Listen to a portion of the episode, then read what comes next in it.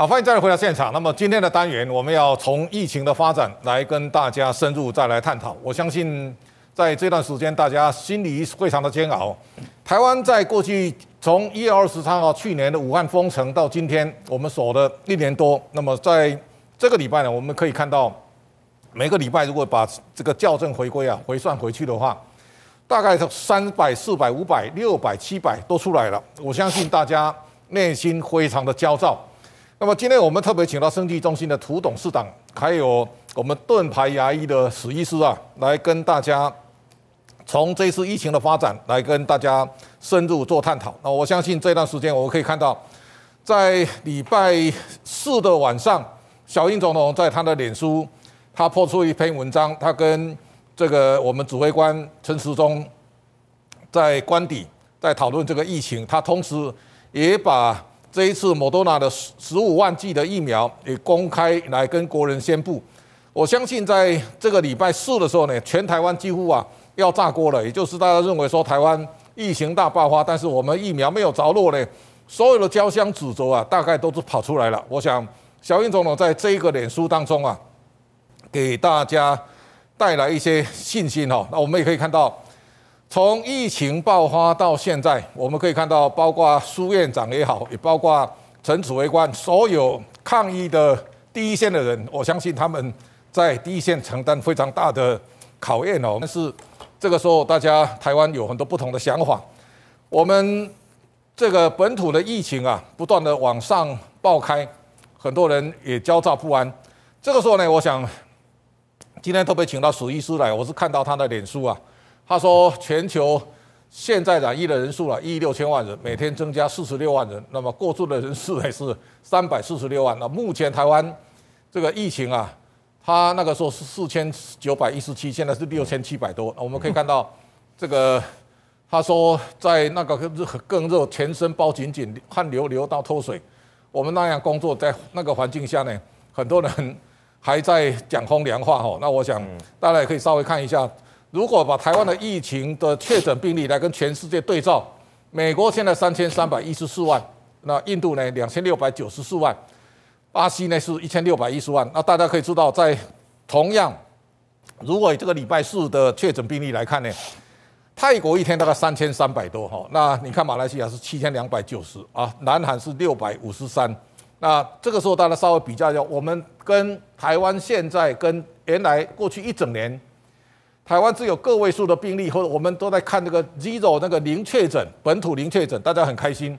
现在突然跑出几百例的时候呢，大家慌乱的手脚。那么如果把台湾的确诊病例的发展，现在看起来呢，台湾守这个守守土一年多之后呢，那么现在有一点破口。那我们到底对这样的情势，我们如果来面对这场危机，那大家心理上要有什么新的想法，也包括疫苗的发展的策略。我们今天。先请涂董事长跟观众朋友问候一下。啊，金文兄好，大家好。好，我们史医师，学长好，大家好。好，这个先请涂董来跟大家。生技中心呢，我我去年也去参参观过了。我想台湾在生技这块，我们都希望台湾的生技医疗的水平能够赶上世界级的水准。哦，我相信台湾的医医疗的实力啊，我们全世界的名医顶尖名医非常多哦。那我我相信在这一次疫疫苗的研发。台湾应该也不会漏漏气了。那先请你把这一次从我们零确诊呢保持很长时间，那这次爆开了。那你如果观察这次疫情未来对台湾的冲击，你来跟大家分享一下。呃，最最最近这个韩国又拿到这个美国莫德纳的这个代工啊啊，这样对台湾来来讲有点压力了哈。那台湾的技术是不错，不过在世界上还没有被人家看到。那这一次。大家可以看到，股票市场对这个生技啊已经有充满了期待，但是我们的实力还没有真正展现。那这一次的疫情的呃突然爆发，大家因为在媒体上哦看到每天指挥中心他在讲的这些数字啊，那在我的呃一再要求下哈，现在指挥中心这个部分啊，真的是已经有这种数字啊，有四个图表出来。不过哈，大家看愈看愈戆了。像这个啊，这呃呃这这这个图哈啊，一直上去啊，大家那看得非常害怕。那后来说哦，那不然我校正一下，结果校正的结果就是像这个，没这个有红色的跑呃跑跑出来哈，哎，这个没校正以后，哎，怎么会变成好像平平的，不大有下来的感觉？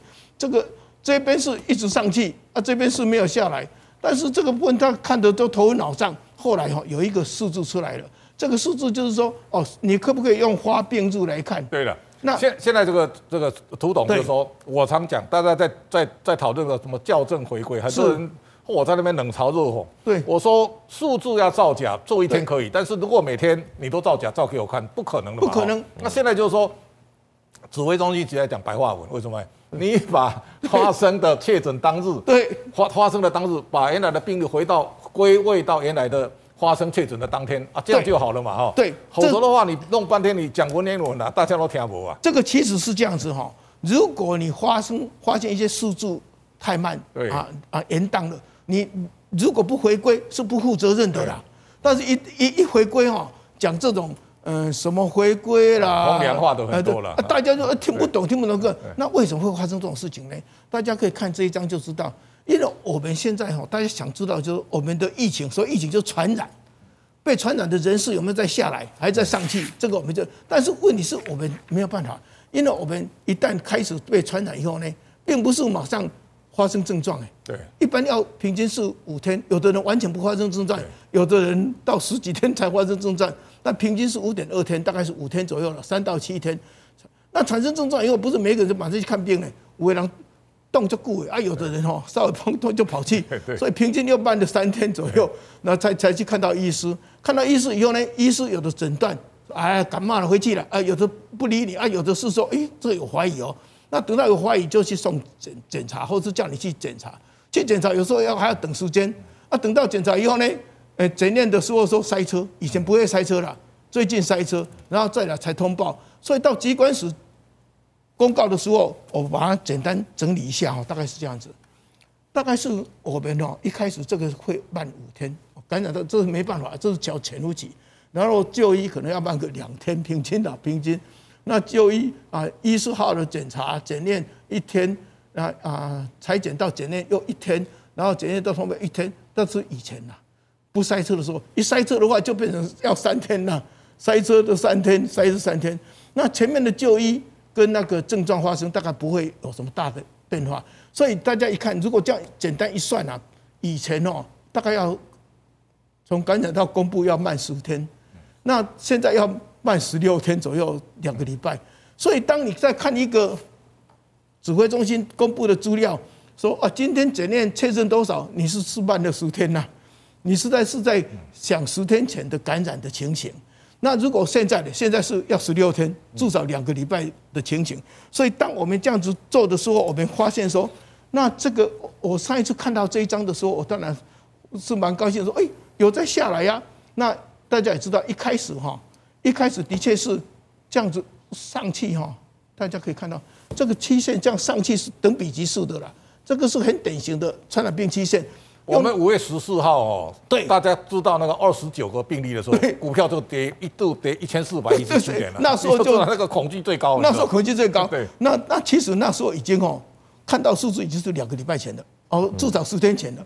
难道十天前照这样来算呢，大概是两天数倍了。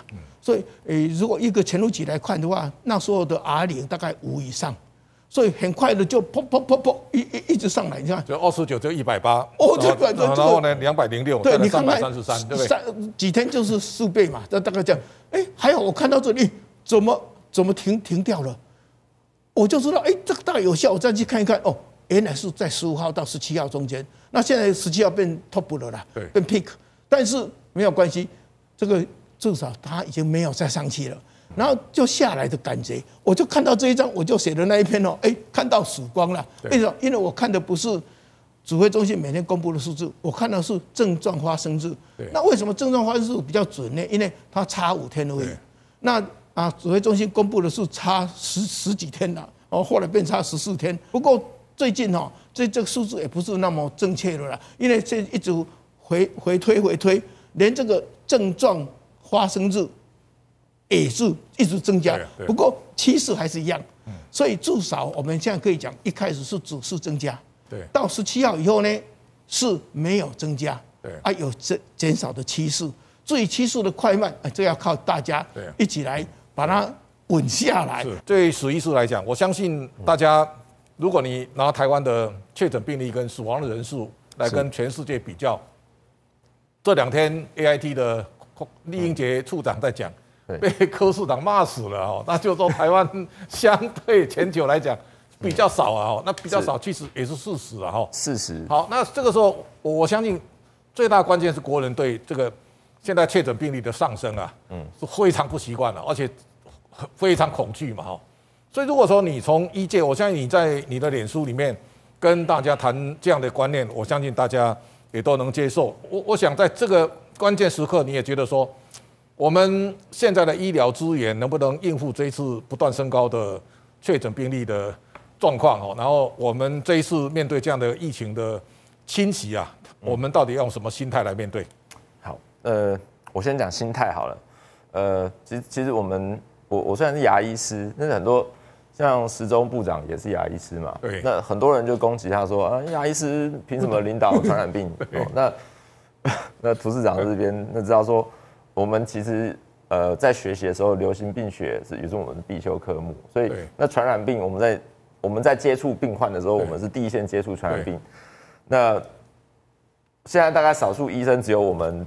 病人是没有办法戴着口罩了，啊，大部分你看耳鼻喉科，你顶多口罩拿下来一下下。现在很多牙医科大概都停诊了，呃，大概有百分之七十，对，尤其是双北地区，七七八成诊所都关诊了。我我自己还有在看啊，但是我们我们是比较特殊的的诊所在在还是有在看。那讲到心态问题，就是说，我觉得大家就是要谨慎，不要恐慌，嗯因为我们现在在经历的事情是。别的国家四百多天前在经历的事情，然后我们以前一直都是加零加零加零加零，所以呃，可能没有很久以前，三个月前，呃，《纽约时报》他们不是还报说，这个平行世界的台湾，台湾跟世界各地每个每个地方就是没有人，然后呃，什么商业活动、什么产业都没有办法做，然后台湾是夜市挤满人，然后我们的。经济蓬勃发展，我们还是去年唯一，我们唯一这个经济成长率还是正的。对，好，那回归回到现在，就是我们现在是经历人家四百多天前的事情。那好好的地方是什么？我们现在的医疗筹备量比我们去年这个时候好非常非常的多。对，我们光是口罩国家队，因为去年这个时候刚疫情刚发生的时候，我们是没有口罩的。对，医护第一线医护没有口罩。对。哦，那那时候的美国也是一样。对，美国他们第一线那时候正在发生疫情大爆发的时候，医医生没有口罩可以用，然后所有确诊的病患只要不是重症的，哦，接下来我们可能就会面对了，只要不是重症的，就叫你在家休息。对，哦，就是你只有快死掉了，你需要呼吸器才送到医院去，然后你太严重了，不好意思，也叫你不要来医院，因为你呼吸器不够给你用。对。好，那我们接下来可能会面对这些这样的问题，我们就必须要盘点我们的医疗能量。对，像现在双北来讲的话，我们的负压隔离病房只只有一一千零三十七床。对，现在可以用的还有三百多床。对，好，那接下来就是表示说，那你有重症的需要进去。对，那专责病房呢有三千五百二十二床，好，现在可以用的还有两两千多床，就比方说这个量能可能还够，但是看这个，然后呼吸器的话，我们有。呃，双北这边有一万台，但是它其实可以用的只有一千多台而已。对，现在现在有人有不同的批评的声音了，就是说这个像侯市长刚刚爆发的时候，嚯，他他讲的都很凶狠啊，就开始封城了，什么对啊，都一大堆人就开始到那个超市抢抢购东西啊，对啊，然后呢，很多人就群聚在一起啊。对，后面新北市也有人说跟这个有关了哦。那这个就是说，我们现在面对这个，我们各县市的首长到底要不要用一个不要？不要有偶尔像科比有时候会去刺激人家哈，就告诉你会尸横遍野，那讲的很夸张的时候，嗯，我看老百姓会恐慌啊。对对，呃，我我觉得地方首长哈，呃，有些东西他们讲的讲的时候，可能还是要，我不是说保守，或者是，但你不能说造成恐慌，因为像侯市长一开始喊，因为我自己是新北，尤其我在板桥重灾区，哦，好，那他一开始喊说要封城，要封城，要封城，那要封城的话呢？如果你今天封城，我们我们去看当当初去年武汉封城的时候，武汉人口是一千多万，对，可是他要喊封城，对不对？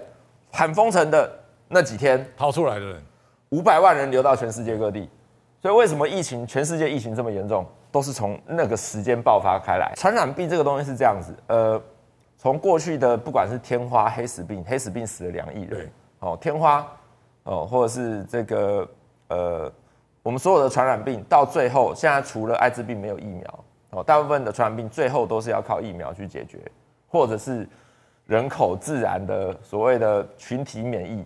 那你要靠群体免疫，如果你没有经过疫苗造成群体免疫，事实上就是。你的所有人口全部感染过一遍，然后你看你的死亡率是多少？哦，那如果是台湾两千三百万人，这一支这个 COVID-19 它的死亡率大概是落在三趴百分之三，哦，百分之二点五到百分之三左右。哦，因为全世界现在一亿七千一呃一点七亿人染疫，嗯，到今天目前为止，它死亡人数是三百五十万人。哦，所以相对来讲，我们现在台湾的。的这个，呃，这个这个爆发的时间很晚了哦，你晚了四百天，所以我们很多东西筹备量已经是相对比较好一点，但我不敢讲足够，因为其实最大的问题其实不是你的呼吸器够不够，对，不是你的病房够不够，而是你的人力配置够不够，对，好，全台湾只有四十万人医护人员，那真的在一线能够帮忙做，我这样讲好了，我可以帮忙插管。对。哦，我会插管，但是有多少民众愿意让牙医师来帮你插管？哦，因为我我已经十几年没有做这个事情了，所以那包括像双北、台北市，他招征招退休医护回去帮忙，那为什么？为什么会为什么会有这种事情发生？因为人力不足。那其实台湾的医疗体系长期，其实我们为什么健保很方便？我们的医疗很方便，大家要看病随时都看得到。我们的医疗一直都属于，呃，涂市长在旁边，你很了解我们的医疗现况。我们的医疗一直都处于一个很紧绷的状态。对，急诊室随时人都是客满的。对，哦，像大卖场一样。所以，那现在当然我们大家开始宣导了，小病，哦，轻症不要去塞到大医院去，然后要做这个分级医疗，要分流。哎，其实你们仔细想一想，这个东西呢，其实我们已经喊了十年、二十年了。对，好，那。台湾人的习惯一直都是说，哦，有有病就去大医院看，就去教学医院，我觉得又比较好，我觉得比较方便。可是事实上，这个医疗资源就是这样消耗掉。所以，我们很常看一看到，就是说大规模灾难的时候，包括八仙城爆，哦，之前的澎湖空难，对，然后有一九二一地震，哦，那这些大规模的这个灾难爆发的时候呢，其实你看医护都是。十二个小时、二十四个小时、三十六个小时、四十八个小时没有休息。对，那为什么？因为因为他们平常的工作量其实就很大。我这样讲好了，今天有 COVID-19，那今天呃，我我我这样简单讲好了，那病人就问我说：“那我牙齿痛怎么办？”因为我那前两天上节目，旁边旁边的来宾就问我说：“那有没有诊所有开？”他没有办法看呢。对，因为你其他的医疗的还是会需要所有的医疗需求，但是。今天这个传染病爆发的时候呢，你会排挤到其他的医疗，但是并不是只有这个疾病而已。那我们现在看到说，刚刚涂市长讲到说，五月十七号那个关键关键的时间，我们那个数字没有再继续上升，成成等等差的级数上升，高峰状态了哈。对，但是呃，我们如果乐观来看，就是。如我们希望说是在这个高峰，因为我们大家已经开始限制了。这个股票叫高档震荡啊，高档震荡如果下来的话，哦啊，大概就会比较安心了。对，但是但但我们希望说就是它可以下来，因为它那个是高峰，高峰期。如果说在高峰期的时候，我们全国三级警戒了，对啊，然后停课，全国停课，然后这个很多人居家上班，对，那大家减少大家人跟人接触，你有机会这个 R 零值呢？三或是五，对，我们可能它的 R 值能够降低成一点五，或是一，甚至一以下。你知道降低一以下，就是一个人传一个人，或者一个人传不到一个人。对，一个人传不到一个人的时候，它的数字会慢慢下降。对，我们有机会可以回到说，呃，去年我们相对比较正常的生活。是，对。好，我想哦，是对很多人来讲，我最近跟同事在讲。我说我忙了一辈子哦，从来没有像最近这样这么清闲，每天没事看，因为现在只能在家里哈，不知道我到公司走走，其他地方都没去了哈，什么饭局啊都没有了，这这个也是让大家重新修身养性啊，一个很好的 timing 啊。好，那我我特别请教涂董，涂董，我像去年这个时候，我我我组了一个疫苗国家队哦，是，我也到你的生技中心去参访了哦。对，我也到高端了，到到台康。是，那我我当时也跟陈灿坚总经理在讲，我说口罩国家队之后，下一个就疫苗国家队。为什么？是，我说当如果有一天疫疫情扩大的时候呢，这个疫苗一定是国家的战力的延伸呢，就是说每一个国家一定要从疫苗开始。所以中国也会发展，美国也会发展。对，我说台湾。养兵千日啊，最重要就国产疫苗一定要想办法。那高端是跟美国的国家卫生 M I H 合作嘛，哈，他他也很有信心的哈。对。那那这个时候我我我就跟他讲说，我们一定要提防，有一天对中国如果疫苗大家都出来以后呢，中国一定会全世界围堵台湾，然后呢让台湾买不到疫苗。那这个时候国产疫苗很可能是重中之重啊。对。我相信这一段时间大家可以感受到，这两天哦，你看到所有人。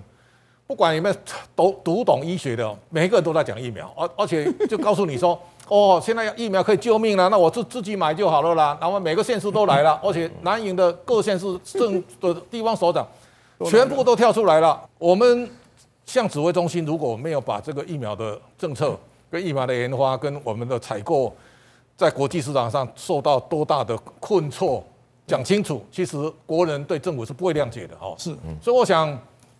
你也参与这个疫苗国家队的研发了哈。我们在疫苗在像最近彭博又彭博最近最喜欢放台湾冷枪啊。他说台湾如果按照打疫苗速度要打打六年了哈。那这我说这个就是真正唱衰台湾的源头，你知道哈？那那这个就是说，我们现在对疫苗政府一定要有一套讲法，还有一个呢，我们实实际上的战略应该怎么做比较好？是这个我们就希望可以说很前瞻的。那时候就看到疫苗国家队，那现在。刚刚史医师讲的，我们现在也有医疗人力资源，这个要国家队，这个要整合在一起了，不然的话真的是哈，哎，我不管你，连台大啊啊医院的院长都出来骂他们的，呃，等于说你们说你溜瓜象比赛啊，所以这个国家队的概念是非常重要的哈，尤其是我们疫苗是要跟全世界竞争的。好，那但是最近炒这么大的疫苗，对我来讲，这其实是假议题。那他们吵来吵去说我要自己买哦，我企大企业自己买，或者这些都是错误的。对，为什么呢？因为哈，这个疫苗哈，最重要的哈是要看它的这个品质的问题，这是科学的问题。那一定要经过我们的 FDA 哈啊，就是食品药物管理局，它一定要好好的管制，大家才有信心呐。不然的话，大家做出来你不打也没有用啊。所以这个疫苗哦，这个是非常非常重要的。但是要不要打疫苗啊？绝对是要。因为我们只有靠，因为我们产生这个群体免疫有三种方法。对，一种就是你得过啊，就就不会这个感。第二种就是打过疫苗有效，但都不是完全有效，八十 percent 有效而已，有的人是没有效的。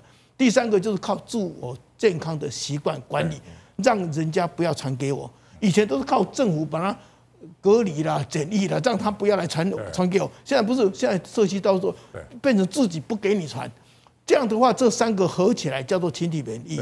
那我们现在要遇到这么疫情这么话哦，大家都疫苗了错了，疫苗哈打下去哈，也要至少要十天两个礼拜才可能有产生不一定有效的抗体，要到两个月以后呢再追加，这个才有八十 percent 的这个效果。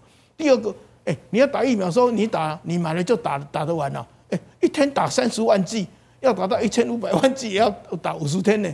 才能够到达所谓的群体免疫，所以现在讲的都是讲爽的，讲什么？讲来说政府不认真啦，对，都不认真买疫苗啦，靠你没有用啦，我自己来啦。哦，这只有打击指挥中心的效果，完全没有产生群体免疫的效果。好，我想我们剩下两分钟的时间，史医师有什么？大概就是说，你如果从第一线的，就包括普筛、快筛啊，包括我们现在医疗的现在的资源哈。如何来面对这一次的？我我讲很重要，就是刚刚谢社长讲到，就是说，呃，你看现在如果真的仔细去看，就是台湾同岛一命的话，内部还是有很多奇怪的声音。对，我我我们把直接把它列出来哈，普筛讲普筛的，哦，我讲普筛，我就是一句话，就是你谁来筛，然后筛完之后，你是不是筛完就不会得病？不会啊，你筛完你明天还是有可能会被传染的。对，所以没有用，完全普筛是一个无意义的话题。对。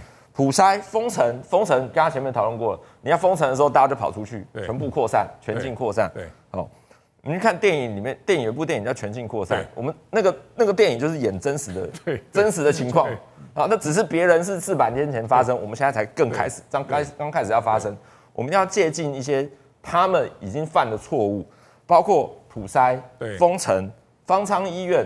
什么叫方舱医院？方舱医院它是美国他们所谓的野战医院的概念，但是方舱就是比较 low 等级的、比较低级的野战医院，它就是盖一个这样子，然后没有隔离，没有没有医护人员，他就一群轻症放里面等死。对，这个叫做方舱医院。所以大家在喊方舱医院的时候，我就觉得很好笑。对，喊方舱医院不是超前部署，喊方舱医院叫做让你等死。我觉得回到疫苗问题，我刚刚很很赞成涂涂市长讲的，就是。